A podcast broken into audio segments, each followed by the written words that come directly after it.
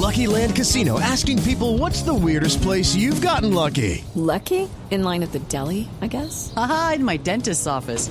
More than once, actually. Do I have to say? Yes, you do. In the car before my kids' PTA meeting. Really? Yes. Excuse me, what's the weirdest place you've gotten lucky? I never win and tell. Well, there you have it. You can get lucky anywhere playing at LuckyLandSlots.com. Play for free right now. Are you feeling lucky? No purchase necessary. Void where prohibited by law. 18 plus. Terms and conditions apply. See website for details. Ricardo, es bastante grande la noticia. Se abren centros para procesamiento de migrantes ilegales en Colombia y en Guatemala, pero adicionalmente a esto se expande lo que es conocido como el programa de reunificación familiar. ¿Qué quiere decir? Que los colombianos que tengan familiares en Estados Unidos, que sean residentes o ciudadanos, esos familiares aquí en Estados Unidos pueden pedir a sus familiares en Colombia y pueden ingresar aquí en los Estados Unidos sin necesidad de esperar por una visa de turismo. Hello, it is Ryan, and we could all use an extra bright spot in our day, couldn't we? Just to make up for things like sitting in traffic, doing the dishes, counting your steps, you know, all the mundane stuff. That is why I'm such a big fan of Chumba Casino. Chumba Casino has all your favorite social casino style games that you can play for free anytime, anywhere with daily bonuses. That should brighten your day a little.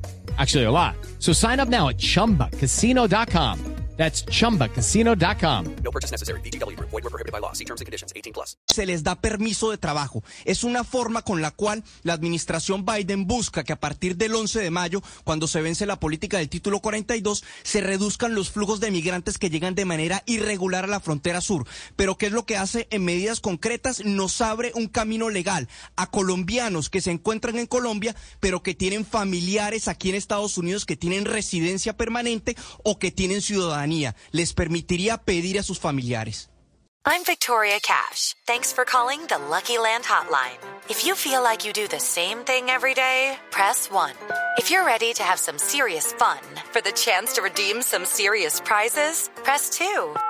We heard you loud and clear. So go to LuckyLandSlots.com right now and play over 100 social casino style games for free.